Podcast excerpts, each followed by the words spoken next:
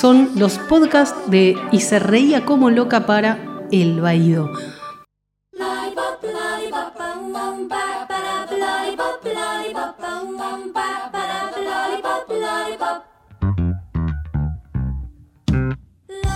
Hola, esto es Y se reía como loca, una emisión súper especial, la de hoy. Vamos a estar celebrando un hecho que marcó un antes y un después en la música nacional, en el rock y pop nacional más que nada. 35 años ya pasaron de este evento que se cumplió el 4 de abril de este año. ¿35 años de qué? 35 años del día del día de las viudas. ¿De qué estamos hablando? Y hablamos de viuda e hijas del rock and roll. Cuenta la leyenda cuando el pobre rock and roll murió, sus mujeres e hijas se juntaron y formaron un grupo. Si en la década del 80 ha existido un verdadero fenómeno musical y social que se inscriba dentro del rock nacional, ese es el que provocó justamente Viuda e Hijas de Rock and Roll. Desde que rompieron la escena local a mediados del 84, este grupo formado por Mavi Díaz en la voz, María Gabriela Pumer en la guitarra y la voz, Claudia Sinesi en el bajo y la voz, y Claudia Rufinati en teclados y voz, se supo ganar la aceptación incondicional del público. Tanto adolescentes como adultos, también podríamos agregar niños. Ellas siempre cuentan, tenían solo un tema cuando fueron a la oficina del productor Bernardo Bergeret, ya que Mavi se había enterado que había un productor que buscaba una banda de chicas. Ya existía Rush, pero se había desarmado. Pero Rush era más una banda de covers. Ahí estaban María Gabriela y Claudita Sinesi. Estaban buscando tecladistas. Ahí respondió el aviso Rufinati. Y apareció Mavi con esta propuesta de ir a ver a este productor que estaba queriendo armar este grupo de chicas. Pero la primera vez él no las atendió, tuvieron un montón de tiempo en la oficina este, con la guitarra, cantando y esperando a ver si las atendían. Y como eso no sucedió, volvieron luego todas maquilladas y vestidas un poco ridículas y cantaron Fondo Monetario Internacional y ahí él dijo, acá está, esta es la banda.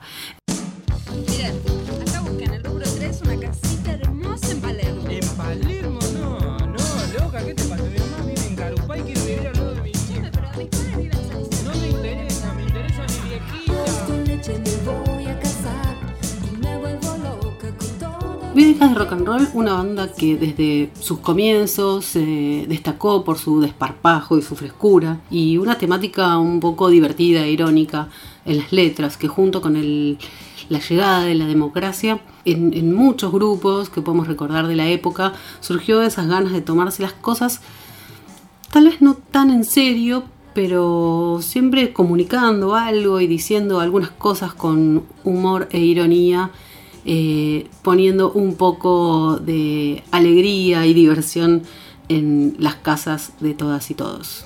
Cuenta Claudia Sinesi que como los productores tenían este, mucho, mucho miedo al bochorno eh, en esa primera etapa donde ellas lo primero que hicieron fue grabar ese, ese disco, eh, el primero, Viva Hijas de Rock and Roll, y mientras en las radios sonaba Fondo Monetario Internacional, como tenían, decía, tanto miedo al bochorno, lo primero que hicieron fue hacerles hacer un show en Capitán Sarmiento.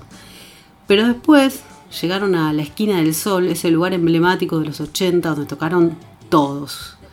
Los redondos, soda, todos pasaron por ahí. Y como las chicas metieron 500 personas, ya ahí nadie la podía creer. Y como dice Claudita, de ahí en más no paramos más. El primer disco tuvo una gran aceptación del público, giraron por todo el país y a mediados del 85 la banda se metió en el estudio de grabación nuevamente para grabar lo que fue su segundo disco, en el más absoluto secreto. Las vivas se ocuparon durante casi dos meses de darle color a la definición de su propia música sin saber a ciencia cierta cuáles serían los resultados. Sin saber claramente cuáles serían los resultados. Cuando por fin apareció el disco, hacia finales del 85, el gran Ciudad Catrúnica, el misterio creado se desvaneció y dio paso a un producto totalmente explosivo, con un sonido muy pop y diversas connotaciones sexuales en las letras. Si el primer disco fue muy apurado, el segundo fue hecho con mucha fuerza y con una cierta maduración. Hacer porno pop, como se llamó en aquellos tiempos, fue una forma de adhesión al destape vigente. Las chicas no solo se divertían, sino que además divertían a muchas personas. Otra cosa recurrente en algunas entrevistas que podemos leer posterior a Viuda e Hijas de cualquiera de sus integrantes, ellas siempre cuentan la química que había entre ellas y en una entrevista en particular en Rock de Acá, en Rock and Pop, en el año 94, conducido ese programa por Conrado Geiger, les preguntaba a quienes estaban en ese momento, que eran Claudia Ruffinati, María Gabriela Pumer y Claudia Cinesi, ya que Mavi Díaz por esas épocas vivía en España, entre risas les pregunta sobre la imagen de las viudas tan particular y las letras. Ruffinati dice, un grupo audiovisual. Nos juntábamos a componer y nos divertíamos mucho. Era eso. De nosotras salían las letras, decía María Gabriela. En realidad no tachábamos nada. Se ríe Claudia Cinesi. Respecto a la estética, María Gabriela cuenta que teníamos algo así eh, como una onda muy vintage desde antes de arrancar. Después coincidió con que una amiga mía, Viviana Santa Marina, nos empezó a hacer los vestuarios, dentro de lo que nosotras ya hacíamos y nos encantó. Y así empezó. Después ya no nos preguntaba nada y nos hacía la ropa a cada una. Rufinati acota, era como la quinta viuda.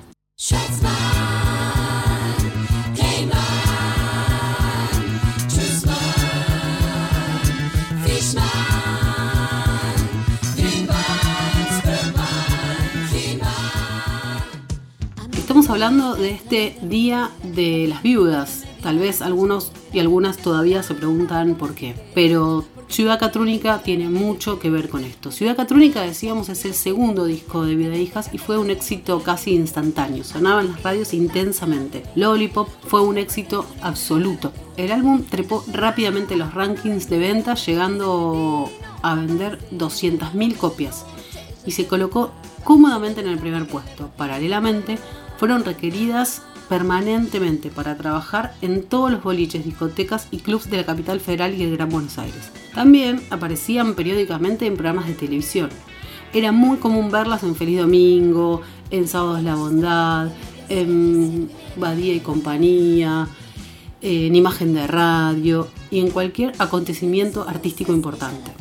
Fue en el verano del 86 que el fenómeno viuda llegó a su punto máximo. Realizaron una extensa e intensa gira por la costa atlántica y se convirtieron en el grupo que más shows realizó durante la temporada. Siguieron primeras en el ranking de ventas y participaron de una película, el film Te Amo.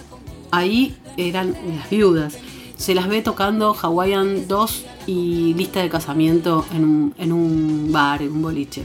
Pero Viuda Hijas de Rock and Roll fue un fenómeno en muchos sentidos. Desde su sonido contundente, donde ellas tocaban, cantaban, hacían los arreglos y bailaban, también de a poco lograron derribar las barreras machistas del mundo del rock por esas épocas. Contrariamente con lo que se esperaba en un principio, la propuesta de Viuda Hijas copó a los chicos y a las chicas de 6 a 12 años. Y en segundo lugar a sus padres, es decir, a los adultos de 30 y tantos era muy común verlas ser tapa de muchas revistas de la época, de rock o de música adolescente. En una entrevista en la revista Pelo, en febrero del 86, le preguntan a las viudas, ¿se esperaban estos resultados con respecto a este éxito que estaban teniendo por ese entonces? María Gabriela responde, sí y no.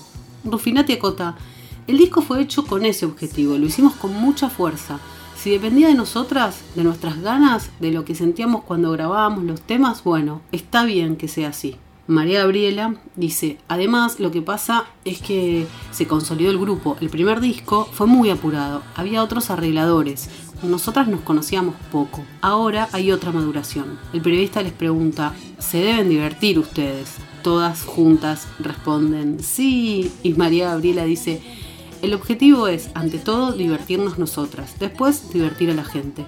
Con respecto al proceso de composición, Claudia Rufinati dice, en general lo hacemos entre todas, pero depende. El tema Crónica, por ejemplo, lo compuso Claudita en un viaje en colectivo de Belgrano hasta la casa. Las letras en general son grupales, pero a veces hay alguna que escribe algo y lo trae. María Gabriela dice, Mavi es la que más escribe. Y Mavi responde, ellas son más musiqueras.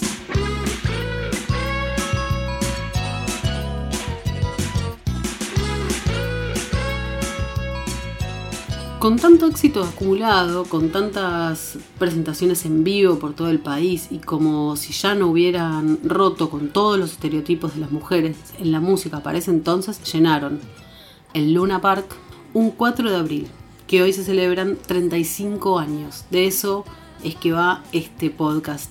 Esa es la excusa que nos da para hablar de viuda e hijas de rock and roll.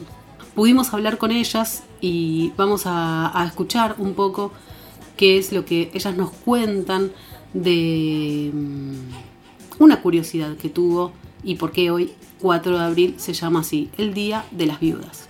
También me acuerdo de que salíamos ¿no? de, la, de la casa para ir a tocar y que vimos los afiches que decían 4 de abril, Día de las Viudas. Era un afiche liso, o sea, no había una foto de nosotras creo que era gris y las letras eran negras o al revés. 4 de abril, Día de las Viudas. Bueno, entonces se armó todo un revuelo con los medios en, el sector política que hablaban de como que alguien estaba por hacer un día de las viudas, en serio, de las personas que eran viudas. Pero bueno, no.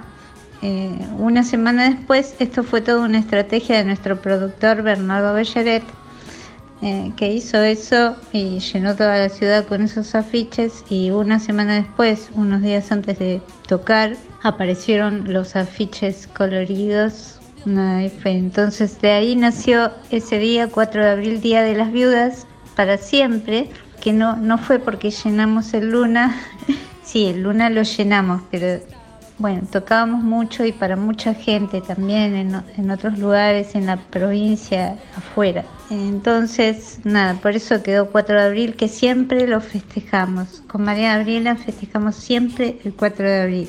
Soy Mavi Díaz, recordando el Luna Park del 4 de abril de 1986.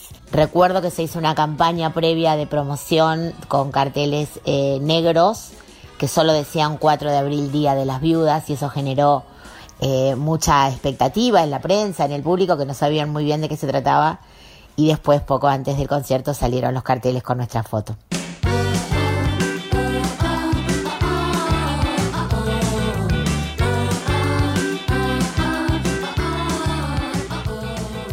Otra entrevista que encontramos en abril del 86 en la revista Toco y Canto, eh, titulada No tenemos zonas oscuras, donde el periodista les dice, hoy Viuda de hijas de rock and roll es un fenómeno social. No solo son aceptadas por los adolescentes, como hablábamos antes, y por los adultos, sino también por los niños pequeños. ¿Eso se dio premeditadamente o por casualidad? Rufinati dice, no, no, no creas que cuando compusimos por primera vez juntas, nuestro objetivo era llegar a las guarderías y a los jardines de infantes. Fue algo natural, nosotras apuntábamos a un público joven, pero no tanto. Así que lo que se produjo después fue muy sorpresivo. Les pregunta el periodista, ¿tanto como que los padres de esos chicos canten y bailen con ellos durante sus recitales? Mavi, ah, no te puedes imaginar. Se conocen todas las letras. Es una situación loquísima. Padres e hijos cantando juntos Lollipop. Lo que sucede es que nosotras unimos generaciones. ¿Y qué sucede con las chicas? pregunta el periodista. Y María Gabriela responde, es increíble. Se compran instrumentos y quieren que les enseñemos a tocarlos. Se reidentifican con las letras y nuestra forma de cantar. Esto creo que se debe a que nosotras nos referimos a su cotidianidad. Es que somos como ellas, salvo que nos ubicamos arriba del escenario. El periodista pregunta, ¿no fue un riesgo peligroso haber pasado del twist liviano que hacían en, el primer disco al porno pop del segundo? María Gabriela dice, son distintas etapas y nada más.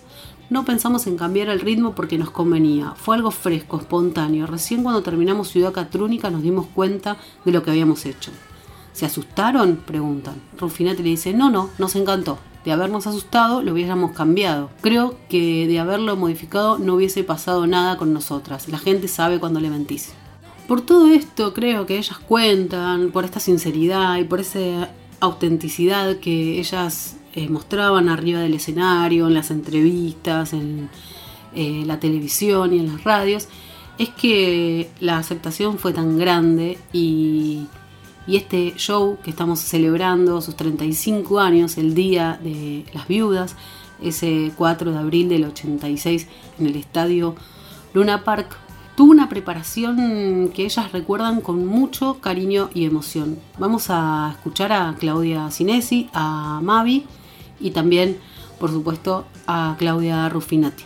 Bueno, sí, me acuerdo un montón de cosas del armado y todo lo anterior a Luna. Esos días antes fuimos a ensayar a la quinta de Luis Alberto Spinetta eh, y nos quedamos a vivir ahí con todo, con todo, ¿no? con los asistentes eh, y los chicos que eran coreógrafos eh, y ahí ensayábamos todo, ensayábamos no solo la música, sino también la parte cantada por separado y también las coreografías que bueno, lo, hicimos con Mario Filgueiras y, y Willy Lemos, los coreógrafos. Hola, ¿cómo están? Los escuchas de Y se reía como loca, como yo. Claudia Rufinati, integrante del grupo Viuda e Hijas de Rock and Roll. Bueno, tengo tantos recuerdos de ese Luna Park del 4 de abril de 1986.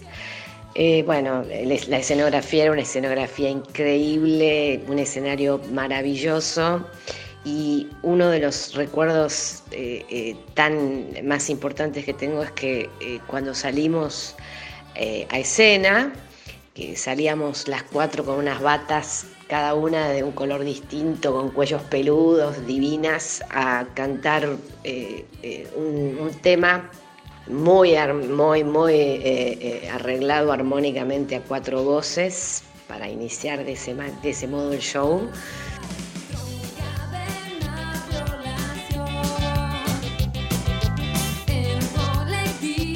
Eh, que fue una fecha muy muy especial para nosotras, una banda que venía creciendo en público propio, Comenzamos tocando en boliches donde compartíamos shows con distintos artistas y la gente iba y se encontraba con el show que se encontraba. Luego vino una gira de teatros, ya con público exclusivamente de las viudas, que culminó en el año 86 en este Luna Park, al que llegamos, recuerdo, a la prueba de sonido y yo parada en el escenario pensaba, no tengo tantos amigos, porque veía esas butacas vacías y pensaba que no se iba a llenar nunca y sin embargo no solo se llenó, sino que explotó, hubo con 14.000 personas. En esas épocas el Luna se abría entero, eh, así que estaba repleto de gente. Lo sorprendente del show fue que esa, esa enormidad que nos parecía a todas el Luna Park vacío cuando estaba lleno de gente, la sensación mía fue de acercar, de acercarme y de acercarlos y, de sentirlos como si estuvieran en el living de mi casa. Esa fue la sensación que aún recuerdo. Ver a niñes, eh, niños, niñas con sus mamás, papás, abuelas, abuelos, todo el mundo cantando más fuerte que nosotras las canciones, fue la culminación de una época que se venía gestando y que venía de alguna manera eh, marcando la importancia o, la presencia de las viudas en las familias, ¿no? Porque ya no éramos una banda de rock, éramos una banda que se había metido en las casas de la gente que siempre nos decían que los chicos, los niñes, nos decían que nuestra música se la dejaban poner fuerte en casa. Y creo que eso, es el una par de una manera confirmó esta, esta pertenencia a la familia que habíamos, como, las vidas nos habíamos metido en la casa de la gente, ¿no? Y bueno, eso creo que fue la, de las cosas más lindas que me pasaron en mi vida.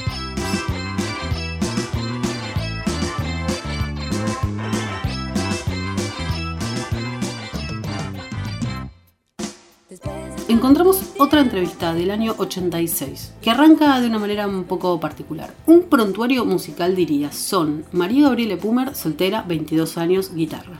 Claudia Cinesi, soltera, 24 años, bajo. María Victoria Mavi Díaz, casada y con un hijo de 9 meses en ese momento, 24 años, voz. Y Claudia Ruffinati, soltera, 25 años, teclados. Para mi gusto personal, mío, de Alcina, es que ahí falta que todos diga guitarra y voz, bajo y voz, teclado y voz, pero bueno, el periodista o la periodista de ese momento lo omitió, pero la realidad es que justo Ciudad Catrúnica, uno de los cambios más importantes que tiene, es que, por ejemplo, Lollipop lo canta Claudita Sinesi, que Lista de Casamientos la canta María Gabriela y que Necesito Mimitos la canta Claudia Ruffinati. Que eso en el primer disco no había pasado. La voz principal era la de Mavi y ellas eh, hacían todos los arreglos vocales espectaculares que se escuchan atrás.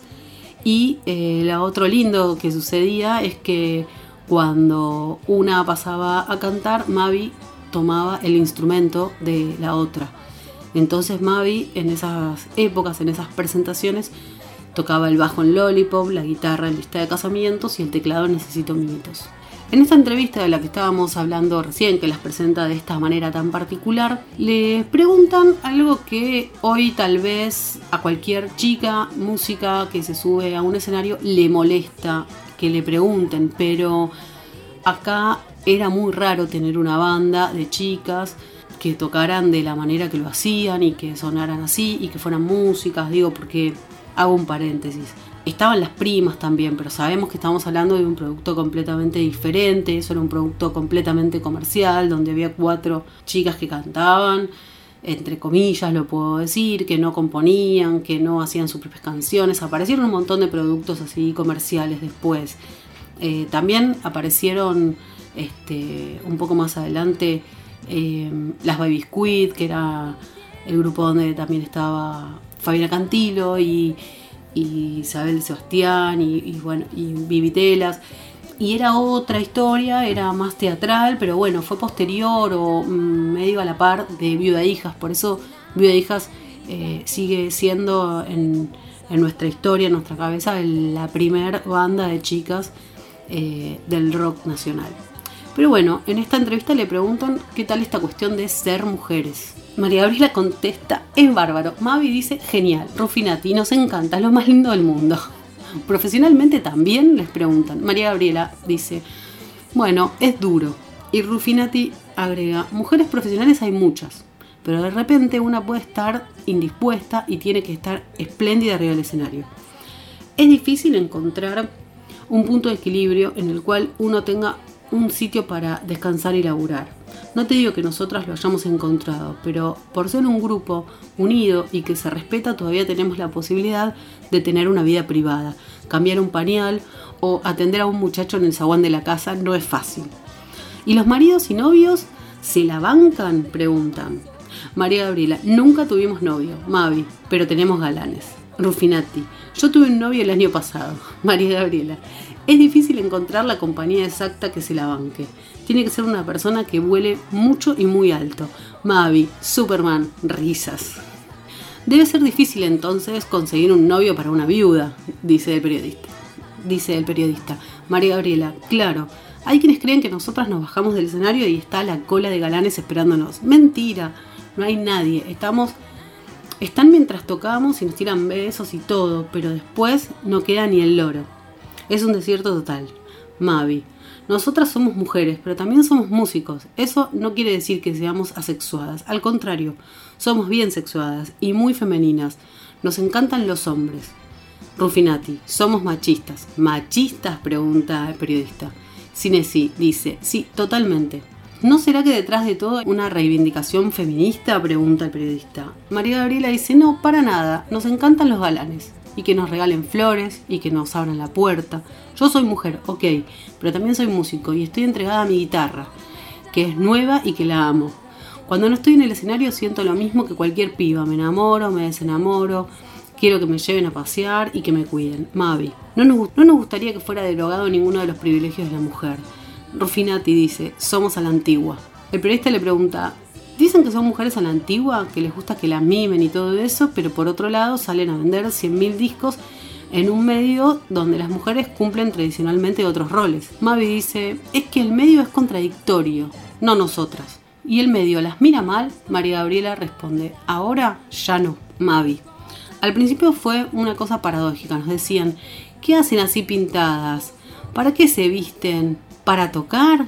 ¿Bailan y cantan? Y todo ese tipo de cosas. Después, con la aceptación del grupo, fue inmediata, dejaron de romper con esas cosas.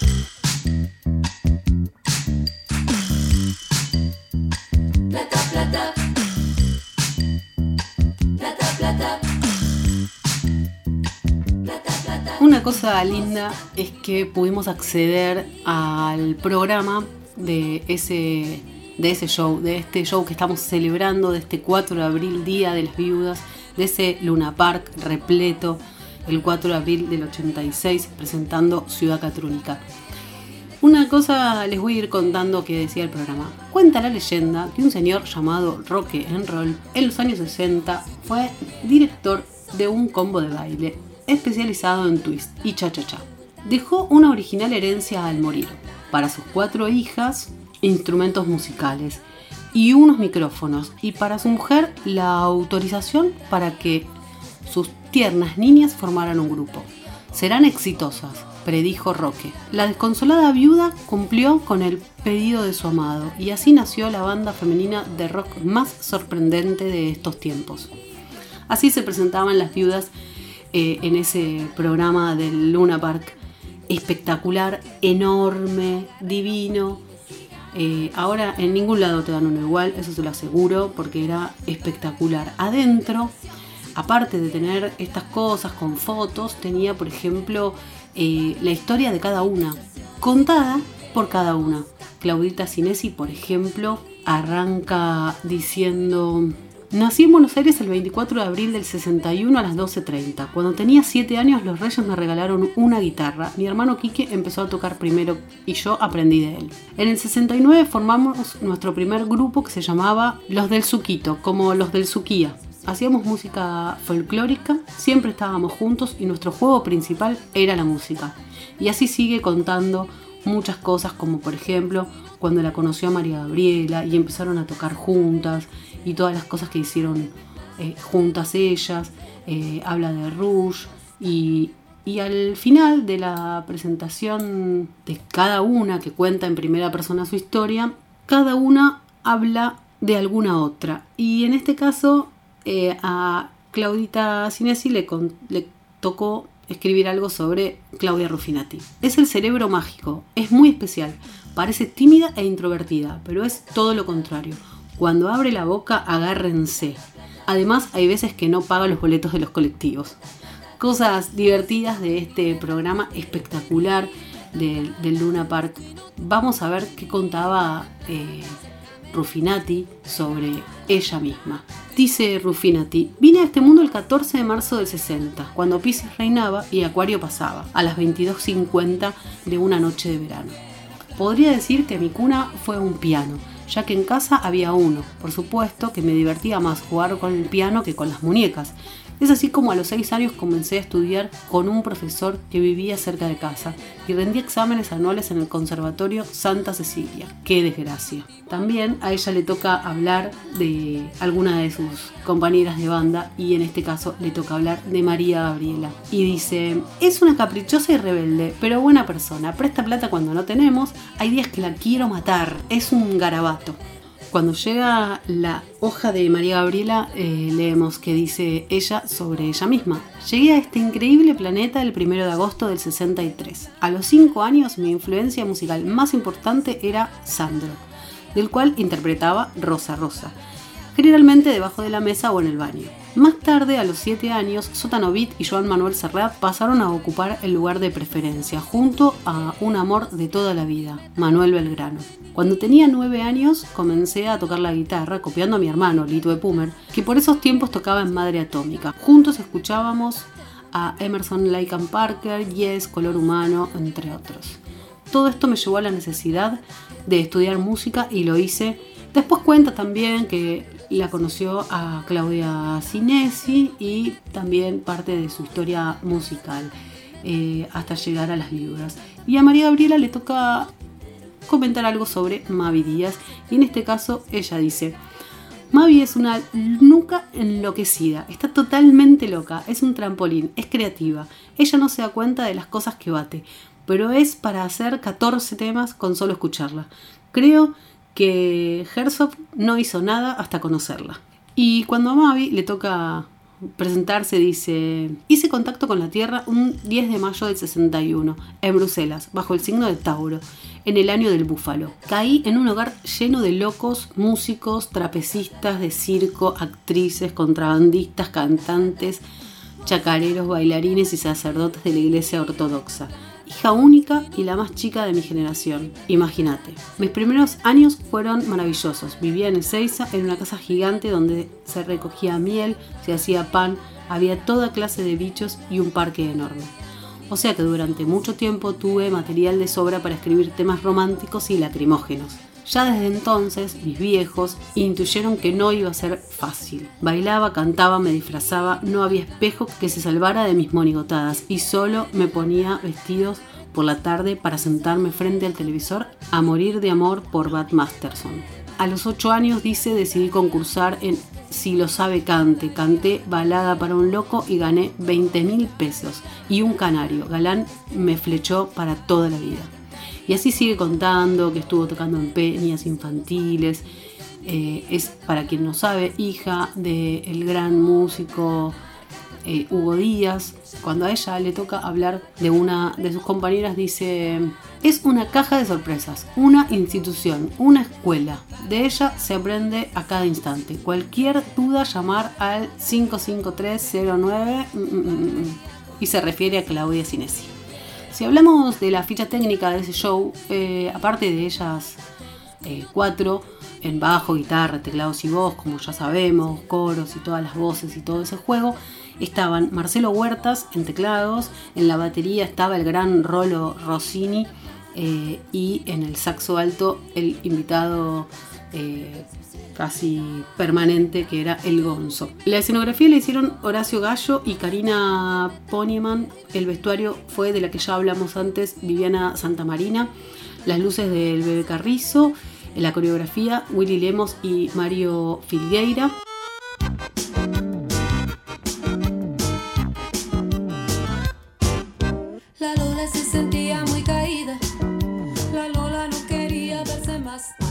Lo que vamos a, compartir ahora justamente es algunos, algunas cosas que nos cuentan Mavi, Rufinati y Claudita Sinesi es eh, sobre qué es lo que más las impactó, qué es lo que más recuerdan de aquel show del Luna Park, eh, qué sensaciones tienen hoy cuando piensan en eso y también eh, qué significó para cada una de ellas ese show en el Luna Park. Recuerdo con, mucho, con mucha emoción ese día el día 4 de abril. Nosotras habíamos estado viviendo un mes entero antes del Luna Park en la quinta de Luis Alberto Espineta en Parque del Luar, donde habíamos eh, fijado nuestra base de operaciones para los ensayos. Ahí nos juntábamos con los coreógrafos, con los bailarines, con los actores, con Villavicencio, que fue el arreglador de las cuerdas, venían los músicos invitados. Eh, teníamos en, el, en una especie de galpón armadas nuestras todo nuestro kit de cosas electrónicas, baterías electrónicas, eh, todo lo que nos habíamos comprado en distintos viajes o que nos traían desde Estados Unidos para, el show. Habíamos armado ahí como una especie de nave espacial. Bueno, y cuando llegamos al centro, el mismo día del Luna Park, que fuimos a probar sonido, me acuerdo que hicimos un viaje en combi, nos alojamos en un hotel cerquita del Luna y bueno, fuimos a la prueba de sonido. Eh, la escenografía eh, era hermosa, cuando la vimos terminada la habían preparado Viviana y Alejandro Santamarina, que eran los encargados de toda la parte visual de, las viudas. Viviana era nuestra vestuarista, Alejandro un artista plástico increíble, y habían montado todo un escenario quiche eh, con muebles antiguos, sillón de peluquería, unas esferas, mucho, mucha cosa geométrica en el escenario a distintos niveles y también nos habían preparado un vestuario especial con cambio de vestuario en el medio. Y me acuerdo que para salir eh, nos habían hecho unas capas de distintos colores, cada una llevaba una capa de un color con un cuello de, piel sintética eh, al juego eh, enorme. Y salimos al escenario cantando una capela, un arreglito que yo había hecho, bien así años 50, y con eso se abrió el show. Y era tal la adrenalina y los nervios que tenía que me escuchaba el latido del corazón por el micrófono y por el retorno de los monitores. Y fue un show increíble, la, vibración y la energía que había en, el ambiente me llegaba y me, y me inundaba el corazón. Fue realmente precioso, precioso. En ese momento eh, todavía no teníamos eh, restricciones eh, de capacidades en los salones, cosa que ocurrió más protocolarmente después del episodio triste de Cromañón. Así que el Luna Park estaba a pleno, a pleno, a pleno de todas las familias, chicos grandes, chicos chicos, gente más grande, gritando que prácticamente eran tal los gritos que no escuchaba ninguna canción, y cantando los temas eh, eh, de viudas. Realmente fue un show magnífico. Gracias por recordarlo con nosotras.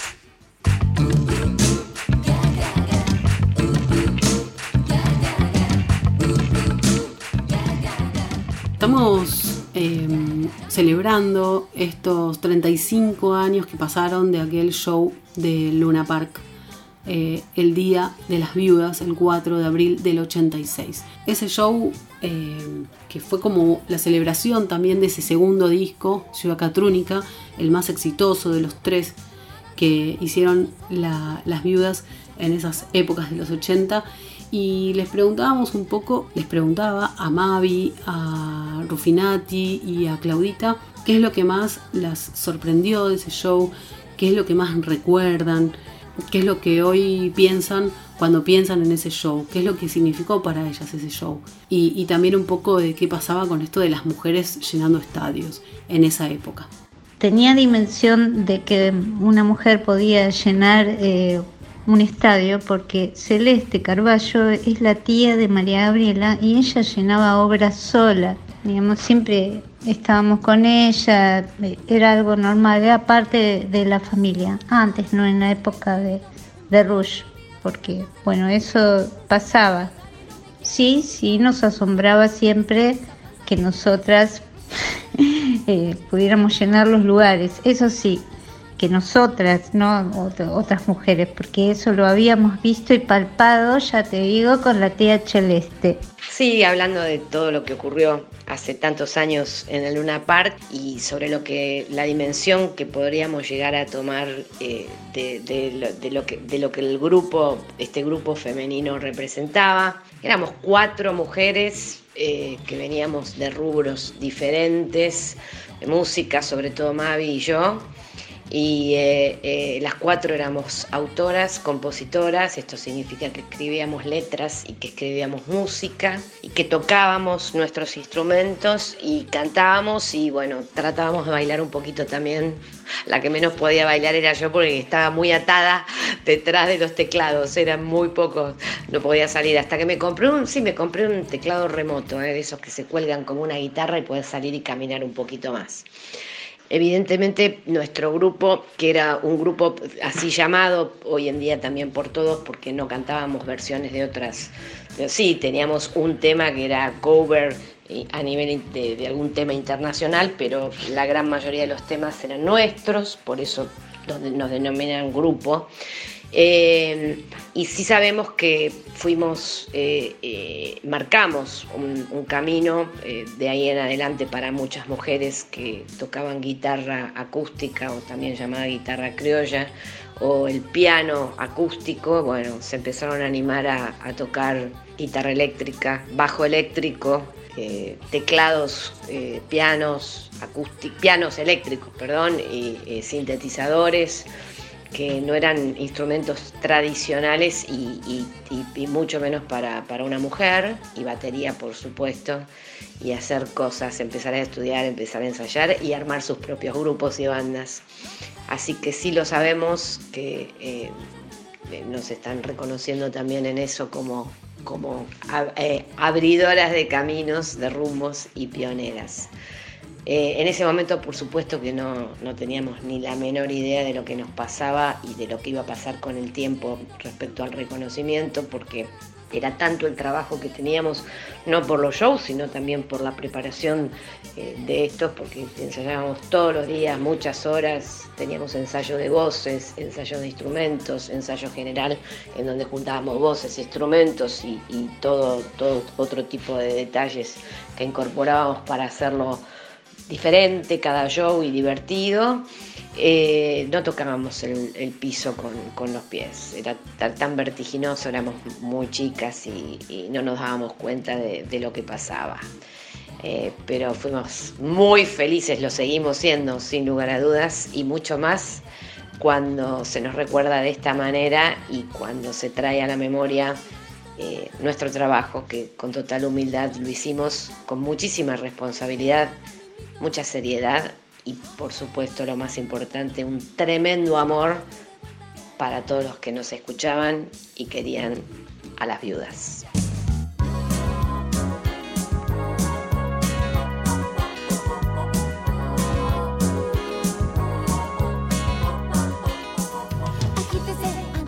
Le preguntamos a Mavi en, en particular, ella ahora, para, para quienes no saben, eh, es la directora de Radio Nacional Folclórica y tiene una banda también de chicas de folclore, las Folkis, resignificando un poco el sonido de, del folclore, volviéndolo actual y, y poniéndole su, impron, su, impronta tan particular. Teniendo en cuenta que, que, ella siguió tocando un montón y sacando discos y desarrollando una carrera musical este, con mucho éxito. Claudita Cinesi también sigue tocando, sigue tocando y haciendo discos. Rufinati no, ya está como retirada de la música y haciendo, eh, dedicándose a otras cosas. Eh, Mavi eh, tiene un, rol muy activo en, muchos aspectos de la, de la, música actual. Entonces le preguntábamos a Mavi qué es lo que el éxito de las viudas pudo hacer para lo que hoy es la música nacional, el rol de las mujeres, particularmente en la música nacional, en el rock y en el pop fundamentalmente, pero yo creo personalmente que las viudas no solo le abrieron las puertas a las chicas que querían tocar rock y pop, sino que a todas las que tenían las guitarras ahí en sus casas y, quisieron salir a tocar. Así que escuchamos eh, lo que nos decía Mavi de esta semilla que dejaron las viudas en las chicas de las generaciones siguientes. Creo que la trascendencia del éxito de las viudas culminado en este Luna Park de alguna manera con que a partir de ella fueron giras de estadios los que hacíamos, ¿no? Eh, ya tocábamos en, lugares para mucha, mucha gente y, y creo que eso animó a muchas chicas y me gusta pensar que así fue a que se podía tener una carrera en la música siendo mujer, instrumentista, eh, distinta, rara y, creo que de alguna manera eso marcó una etapa, una época eh, donde las mujeres hasta ese momento no tenían eh, esa posibilidad, salvo algunas solistas muy, muy destacadas que, que, había en la música argentina, en el rock y en el pop, pero Las Viudas fue la primera banda de mujeres que trascendió de esa manera, que se hizo popular y creo que bueno, me gusta pensar que esa semillita que dejamos plantada sirvieron para que hoy una gran cantidad de músicas, por suerte, cada vez más puedan tomar el guante y, y ocupar los escenarios, las radios, eh, las plataformas digitales, ganar todos los premios del mundo y, y sentirse dueñas de sus vidas y sus carreras.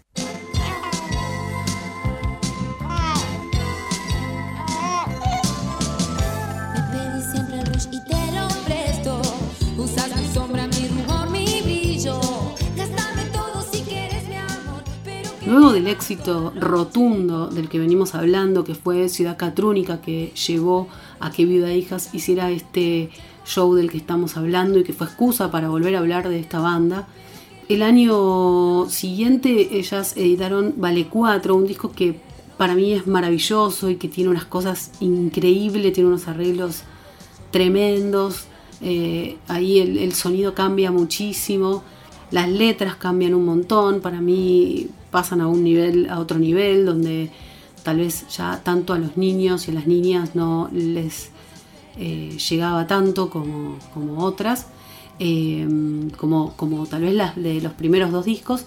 y ya digo, cambia completamente el sonido, incluso si miramos fotos de las, de las viudas en sus distintas etapas, eh, vemos que en esta, en esta etapa de este tercer disco eh, cambia mucho su look, se pone un, poco más oscuro y el sonido cambia un montón, entra ahí también mucho a meter mano Tweety González, eh, que también fue parte del sonido del segundo disco, pero en este tiene tal vez mucho, mucho que ver para la industria fue un fracaso comercial.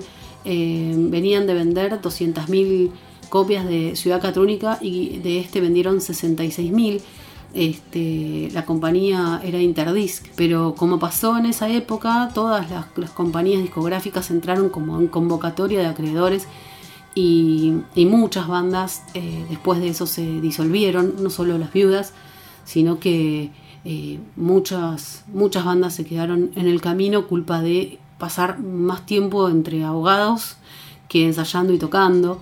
Eh, eso fue muy triste, realmente eh, finales de los, de los 80 hubo un éxodo enorme de músicos y de músicas que se fueron a, al exterior porque acá no podían trabajar, no podían tocar, las compañías discográficas quebraban y se fusionaban con otras y se llevaban los derechos de los músicos y, la propiedad intelectual de los discos y, y pasaban cosas eh, que en ese momento no había herramientas como para, para cambiar tan fácilmente. Las bandas que de alguna manera sobrevivieron a, esa locura que, fue el final de los 80 fueron las bandas que lograron salir eh, a tocar a Latinoamérica, como Los Pericos o Los Fabulosos Cadillacs o Estéreo. Eh, muchos otros se tuvieron que ir a vivir afuera, así se fue Calamaro, así se fue Miguel Mateos, eh, y, en esa movida se fueron este, varios años después, ya entrados en los 90, también se fue Mavi a vivir a España. Eh, fue difícil, fue un momento muy, muy complejo para seguir, para remar, eh, y me imagino también después de haber tenido tal éxito, de haber sido mucho más más complicados. Así que todos estos acontecimientos y casi sin darse cuenta, porque ya no había muchas maneras de seguir, eh, la banda se disolvió, lamentablemente.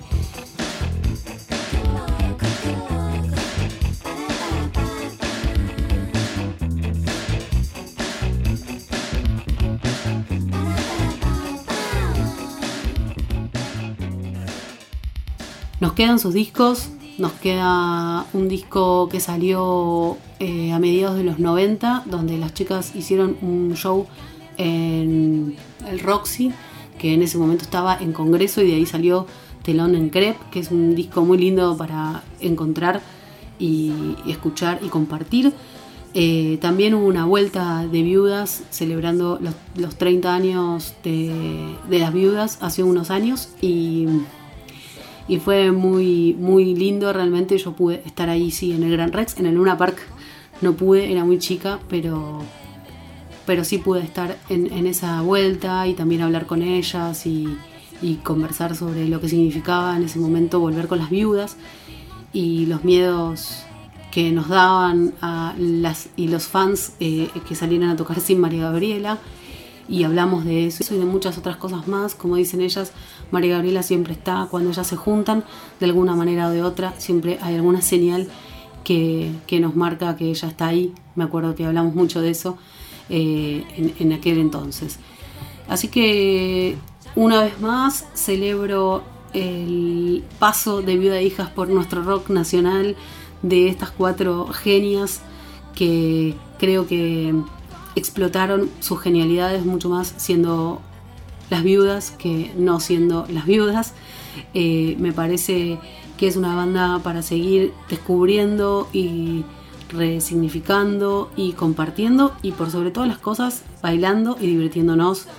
Y así que les agradezco la escucha, les, les cuento que por suerte desde hace un tiempo se pueden escuchar en muy buena calidad en todas las tiendas digitales todos los discos de Viuda e Hijas, así que los y las invito a pasar por ahí, a divertirse, a bailar lollipop, a bailar Hawaiian twist, las invito, los invito y les invito a disfrutar una y mil veces más de Viuda e Hijas de Rock and Roll.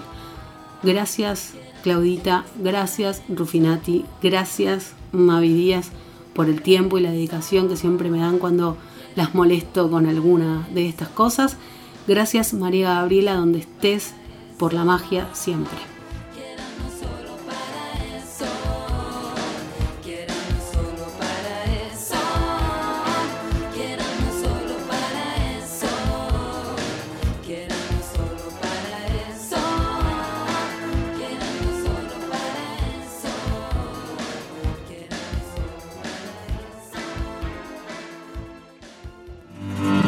Seguinos en Twitter, Instagram y Facebook como arroba el Baído. Seguinos en Twitter, Instagram Facebook como arroba El Baído. Baído. Hacen la artística. O- o- o- Dale, seguinos.